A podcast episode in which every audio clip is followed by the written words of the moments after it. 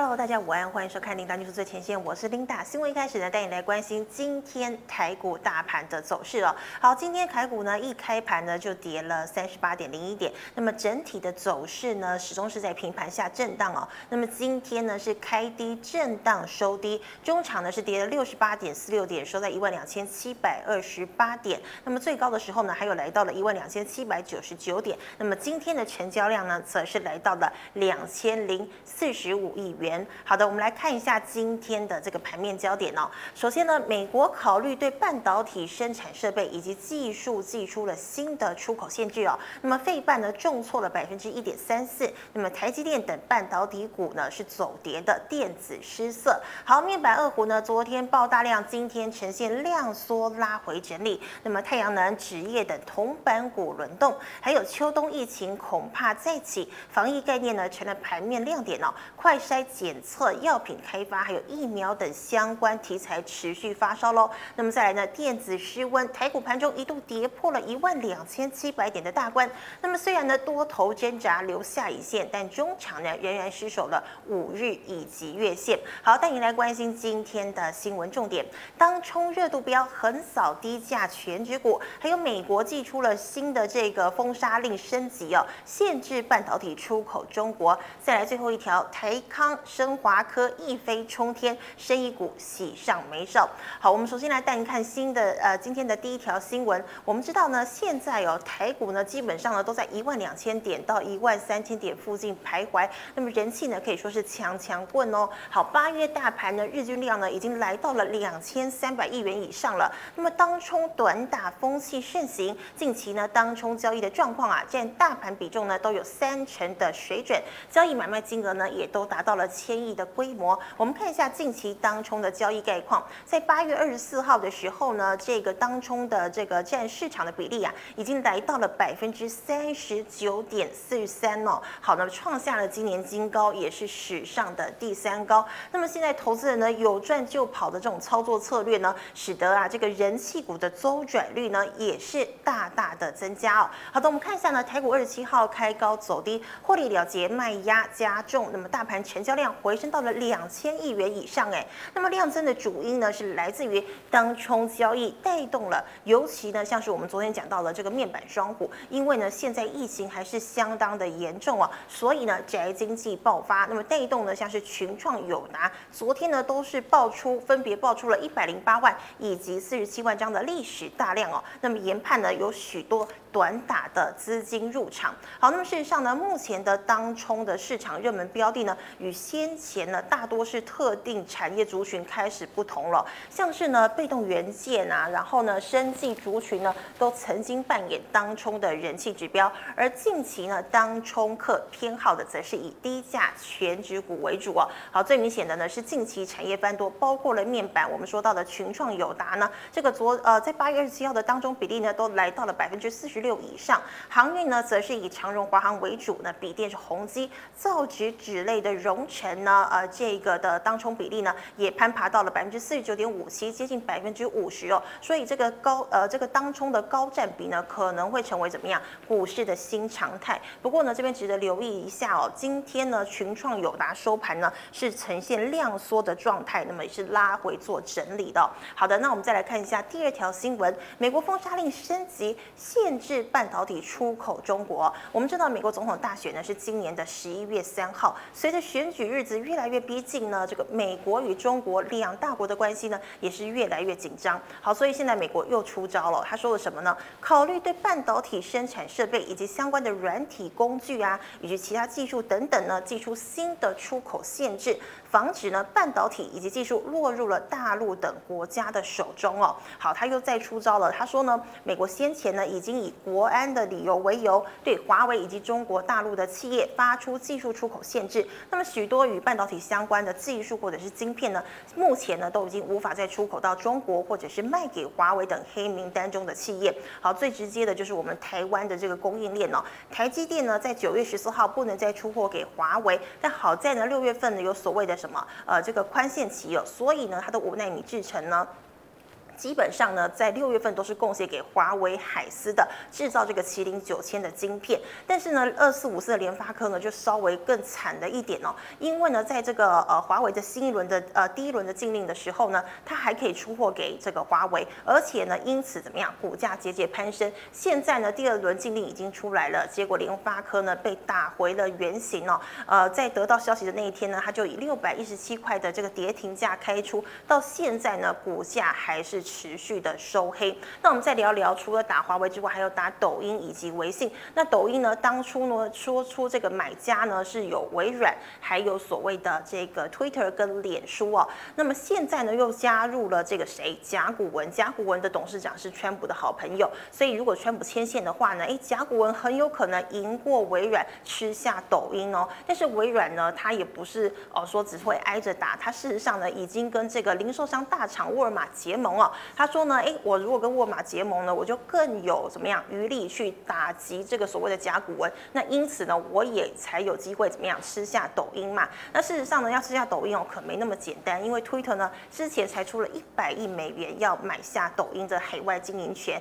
抖音说我哪有那么便宜啊？我起码要三百亿美元吧。所以现在呢，抖音到底会花落谁家？是微软加这个沃尔玛联盟，还是甲骨文呢？观众朋友们可以持续的来留意哦。好的，那我们再看到这个川普的这张图哦，全球半导体的设备市场规模呢，中国在二零一八年的时候呢，还只有一百三十一亿美元呢，远远落后韩国的一百七十七亿美元。但是两年之后呢，也就是二零二零年，今年呢，预计中国的这个半导体市场规模会来到了一百七十三亿美元哦，成为了全球的冠军。那么到明年呢，是一百六十六亿美元，依然是全球的冠军。所以现在美国呢，限制半导体出口中国会造成什么样的影响讲呢？有分析指出了，短期内呢，对中国呢，当然是有很大的这个打击力道，但是呢，同时也会刺激怎么样？中国啊，把它所有的资金都拿去怎么样开发所谓的这个自制的半导体供应链呢？所以呢，长期而言呢，可能反而会对美国的半导体产业有威胁的。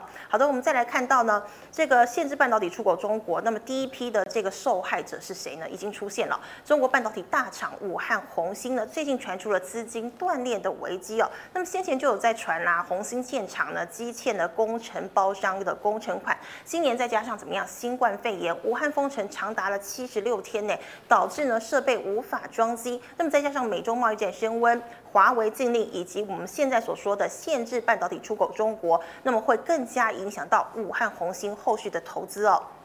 那么因此呢，市场传出了台系供应链厂呢，像是凡轩呐，以及亚翔的这个旗下的公司集成呢，也遭到拖累欠款哦。那么台商呢，恐怕踩雷的消息呢，昨天传开之后，今天持续冲击这两家公司的股价。凡轩呢，早盘大跌哦，超过了半根的跌停板。好，那么现在凡轩呢，已经出面表示了，他说呢，这个红星的资金断裂呢，对他来说没有影响哦，他基本上呢，还是在跟这个库呃客户沟通当中，那亚翔集成呢就没有任何的反应，但是据说呢，亚翔集成呢仍有什么将近七呃五千亿的这个人民币的工程款还没有收到哦，所以接下来呢，这个亚翔集成和凡轩的这个股价会不会受到更严重的影响呢？我们持续再来关注。好，最后一条新闻呢、台康生华科一飞冲天，生意股喜上眉梢。我们讲到这个生意股，就不得不提到我们现在的疫情的一个最新的状况了。现在疫情呢得到全球新新冠肺炎的人数呢，来到了两千四百四十万人，好，跟台湾的这个总人口数已经差不多了。那么死亡人数呢，飙破了八十三万人。那我们昨天有提到嘛，这个北美洲跟南美洲的疫情稍微趋缓了，但是亚洲的印度呢，已经呃飙破了三百二十万人得到了新冠肺炎，而且连续八天呐、每天都有六万例的这个成长病例哦，相当的可怕。好的，那我们知道呢，现在全球新冠肺炎呢疫情居高不下，秋冬呢将迎一波高峰快筛检测，药品开发还有疫苗等因应题材呢则会持续发烧。首先看到呢，天国一挥战退领头羊的角色，那么台康生宝林富锦呢拿到了卫福部食药署新冠状病毒抗原筛检试验剂专案制造许可之后呢，台康呢昨天拉长红，今天跳空锁涨停哦。那宝林富锦呢涨幅有几？逼近了将近百分之五。好，那么还有呢，升华科正式跻身全球抗新冠队伍的之列了。那么今天呢，再拉涨停哦，二十七号宣布新药。获得美国 FDA 紧急核准的即刻治疗新冠患者。那么呢，生华科也是台湾第一家呃这个生技公司新药首次用于新冠人体临床试验。好的，真的是一则好消息哦。那么今天的新闻先跟大家聊到这边，那我们当然也准备了问题要来挑战我们的高手战神 Jack。我们先来欢迎 Jack，Jack 好。Hello，Linda 好，各位观众朋友，大家好。哎，Jack 啊，今天呢，这新这三则新闻哦，真的基本上都蛮长的，但是呢，我们还是准备了三个问题要来请教你。好啊。好，好，我们第一个问题呢是笔电面板哦等利多低价族群爆大量，那么当中比例超级高啊，而且出现了轮动补涨的行情，如何判断个股应该做当冲还是坐等补涨行情呢？好，那么再来哦，美国不让半导体出口中国，加上中国红星资金断裂，对台湾半导体影响是怎么样？设备厂股价真的要迎来冬天了吗？以及最后一条，秋冬来临，疫情恐怕在拉警报，哎，防疫概念股如何安心的来做操作呢？好啊，那我们看到这个电视面板上面的这个三个问题啊、哦，是，事实上不是三个问题，你的问题真多啊。对，我的问题真的超级多，对不对？好，那我们来看一下观众朋友，现在第一个哦，这个。低价股的这个族群哦，现在最近这个蛮火热的哦，很多人这个做当冲，那这应该跟这个股市上涨到这个高点哦有一些相关性。好，那很多这个市场的投资朋友，他认为做高价股哈，他可能会当股市下跌的时候啊，影响会很大，可能跌的比较多，对，跌的比较凶，这个对对对，亏损会比较大，所以说转往到这个低价股啊，这个有点落后的补涨股开始在做交易。好，那好处是什么？就是当冲，哦，好，它只要涨一点点就可以冲掉了，就赶快可以跑了，对不对？对，因为像我们这个，我们举例来讲，像是二四零九的这个友达，十块多嘛，对不对？对，它只要涨两档啊，它的两档就是一角，啊涨一角，好，冲掉就已经赚，哦，是哦，已经赚，已经超过那个手续费了，对，已经赚超过那手续费了，所以呢，我，这个昨天这个。群创跟友达这个成交量蛮大的哦，在这市场上这当冲交易的人蛮多的哦，这个有赚手续费就赶快退出来。对。结果退出来之后发现股价还会涨，再进去。再进去。对，再错一次再进去。哇，这么样的频繁哦。对，所以昨天成交量蛮大的。是。好，那这个观众朋友呢，对这个低价股这个操作呢，哦，当冲呢，哦，那这个我的看法哦，这个如果你要认为你想要执意哦，想要做当冲，嗯，哦，当然我个人哦不鼓励大家这个。好，常常在做当冲交易啦。是为什么？哦，因为过去我们年轻也是这么冲。哦，真的吗？对对对对，但是这个结局就通常都比较比较好，这个不好。我们不要讲说一定赔钱，说比较不好就好了。好，那现在我们来看一下，这当冲，如果你真的想要当冲，你应该留意什么事啊？这股票要怎么发现？嗯哼。好，那我们来看下一页。好，那我们这边可以看得到很清楚哈，这个你当冲的时候需要留意的事情，第一个是，你要留意。昨天就是前一天晚上的这个美国股市，跟今天早盘的这个亚洲股市开盘有没有成正相关？哦，有没有成正相关？对，就像昨天，如果昨天晚上的美国股市呢，它是上涨的，今天亚股一。开盘是开低的哦，这就怪怪的，就没有正相关了。对，那你如果做当冲先买后卖，就会怪怪的喽，哦、好不好？好，那第二个呢，就是这个要留意，你要做当冲的那一档股票，嗯，好，那它在前一天的这个法人的买卖超是跟这个消息面的关系，好、嗯、是多还是空？是，好，那如果是要。你看到有消息面，法人也站在买方，当然就是先买再卖，再卖嘛。但相反就是先卖再买，对。但是呢，现在这个市场呢，对这个先卖再买哦，这个做做做空了哈，嗯，比较有影响，比较有影响，就是比较不公平了。好，这个我们交易规则哈比较不公平。是啊，不过呢，还是有人会喜欢放空。好，那这个 我们不管。哈，那第三个好，那就是说你你在做交易之前，你的自选股一定要先准备好。嗯，如果你没有准备好呢，哈，你一定会来不及。来不及，来不及，跳太快了啊。啊，因为全市场有很多交易者啊，眼睛很多，有没有？你看到那股价在要涨的时候，是其他人也看到了，也看到。对，所以你下单如果慢一拍，哦，那这个价格跳起来，你的价差呢，哦，这个成本呢就会有一些损失，跟别人不一样。真的。对，好，所以呢，你的自选股啊，第三个一定要先准备好，那涨时重视哦，那当这个市场上啊，这个有很多人好。资金挤向这里的时候，是哦，那当然就是 OK 啊。对，好，那你可以掺一脚。但是再讲一次哈，手脚要快。好，那第四个就是这个哦，建议大家一定要记住啊，这个当冲的最好时间就是开盘到九点十五分。哎，为什么？为什么？好，这是经验嘛，对不对？好，那很多人在开盘的时候就会怎样？之前就会决定我今天要买要卖，哦、要买要卖。是，对、嗯、你讲对了，Linda 做好功课，所以他在开盘之后会开始做交易动作。是那这个时间点是这个全全市场的哦交投最热络的时间，嗯、那股价可能会波动度会比较大一点。是。所以呢，这最好的时间就是九点到九点十五分。哇，短短十五分钟，真的蛮。对，那如果好像有有时候这个行情比较好一点呢，这个交易时间呢，或者当冲这个时间也可以拖长，拖到这个大概九点三十五分。嗯哼。好，九点三十五分左右。好，那如果行情是一面的一面倒的，一直往上涨。对，可以再继续。好，对，那有时候是在这个盘中十点、十一点都 OK。好，那不过呢，好，再强调一次，好，投资朋友，我个人并不这个鼓励。大家要这个做这个当冲交易做这么频繁，好不好？好，那另外一个，嗯，如果啊哈，哦，Linda，嗯，有些人看盘很厉害，对，好，他做当冲完全不会管任何事情，哦，真的吗？他就看股价，他就知道现在要涨要跌了，哇，这么厉害，要涨了赶快就进去，对，好，觉得不对了又退出来。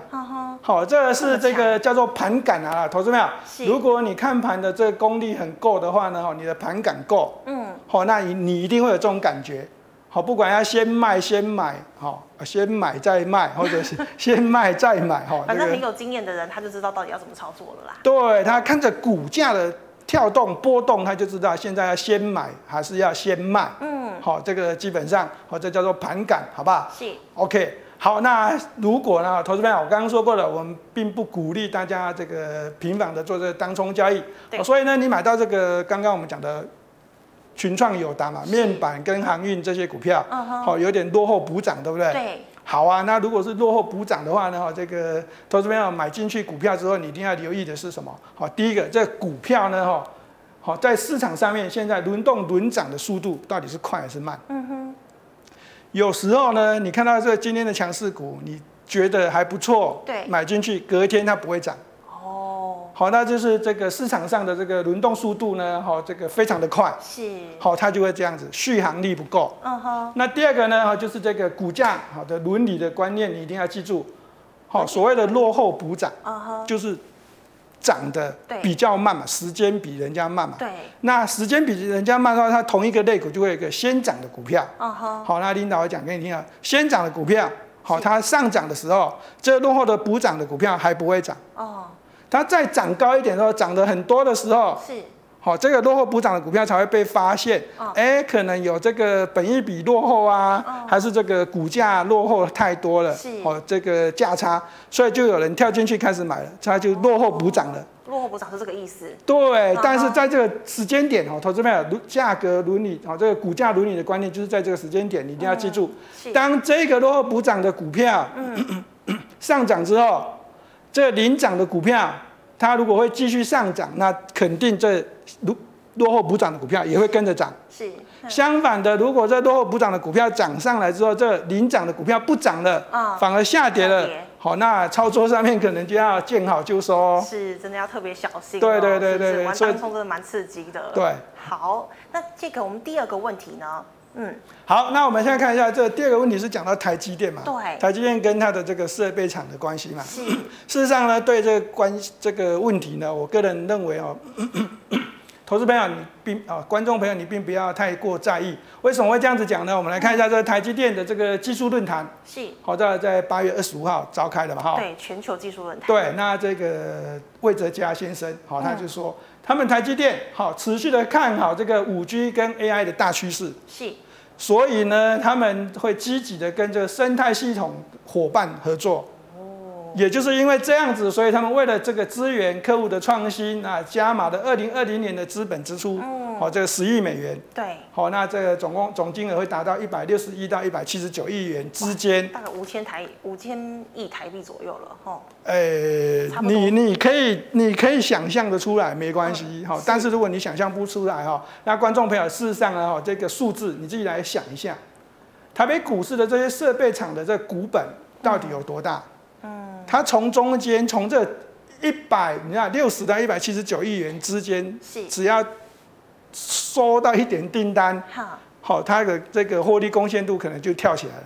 哇哦，所以呢，哈，这个在之前这个设备厂呢，跟着台积电大联盟的股票一起上涨了哈。那在这个时间点，虽然这股价涨到一个程度，那利空消息也放出来了，不过在这个台积电哦持续稳定订单这个一直增加的情况，对，然后扩产哈，那也有扩产。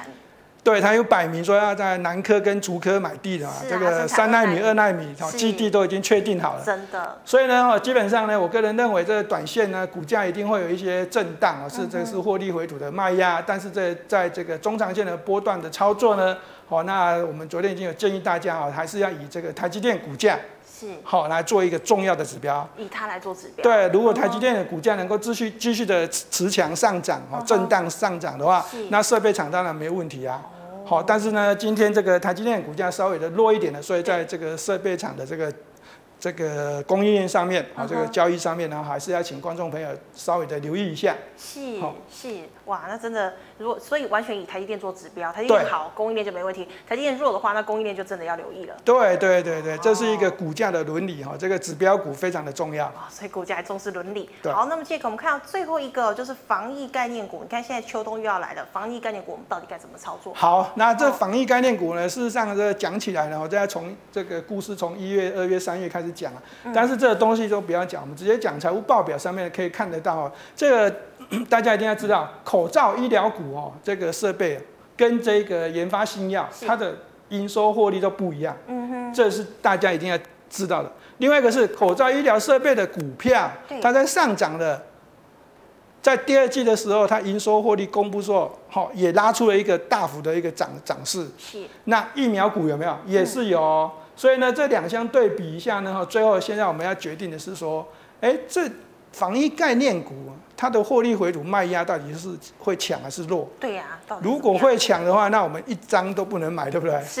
如果这个获利回吐卖压弱的话呢，哈，那我们当然可以逢低承接啊。嗯。所以呢，哈，这个。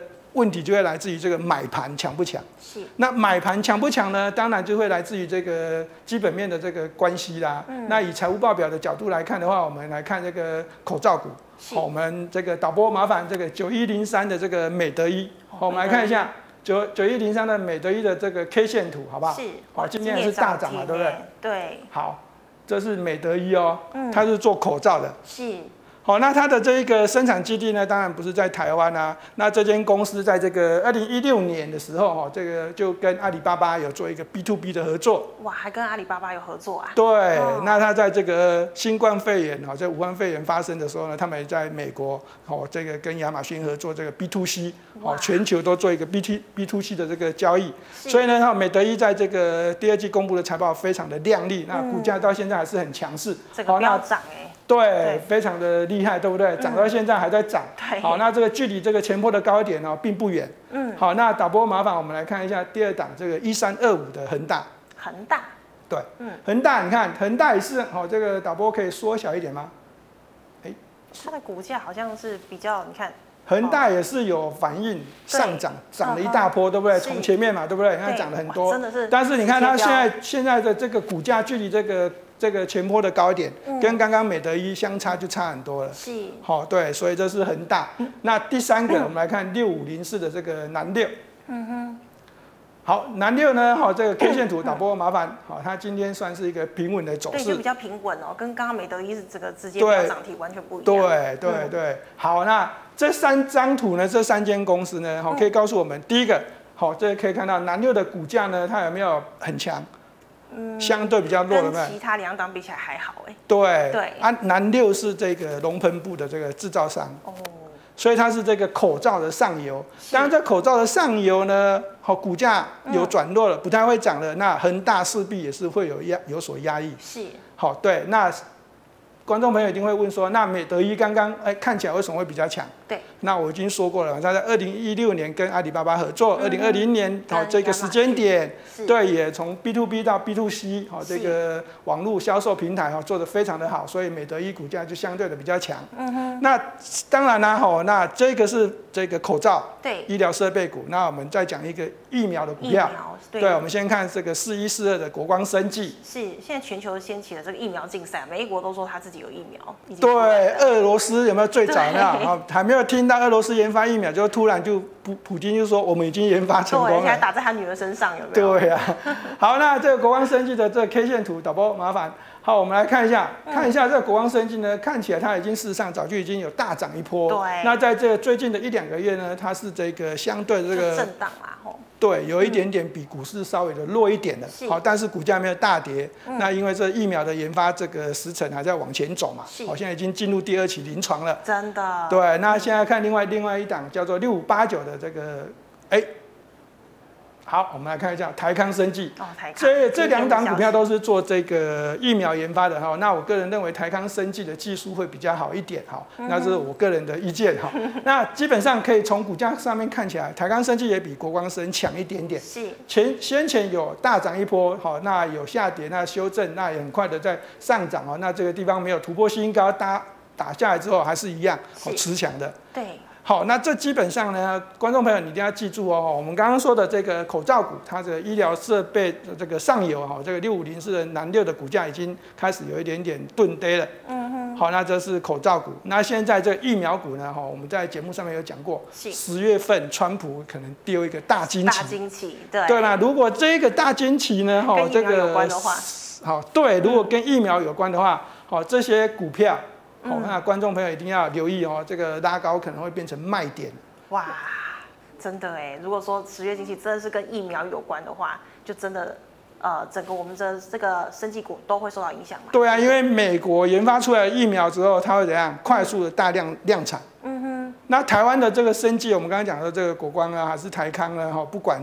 好，他们都现在才进入第二期而已，这时间点慢太多了，真的。对，所以呢，哈，这到时候可能会有一些些这个影响，这个请观众朋友啊，投资上面好还是要留意这个十月份，好，川普到底丢出来什么一个大惊喜。真的时间快到了，对不对？对对对对。好，今天非常谢谢杰克精辟的分析，谢谢杰克。好，谢谢。好，观众朋友们，今天呢，杰克呢照例呢为我们这三条新闻呢都已经呃讲解的非常的清楚了。如果呢你还是有不懂的地方，记得加一下这个的 QR code 加入 Line。这个的 QR code 呢是小老鼠 MHC 四六七六 H。那最后呢，喜欢我节目内容的朋友呢，欢迎在脸书和 YouTube 上按赞、分享以及订阅。好，祝大家周末愉快，我们下星期二见哦，拜拜。好，拜拜。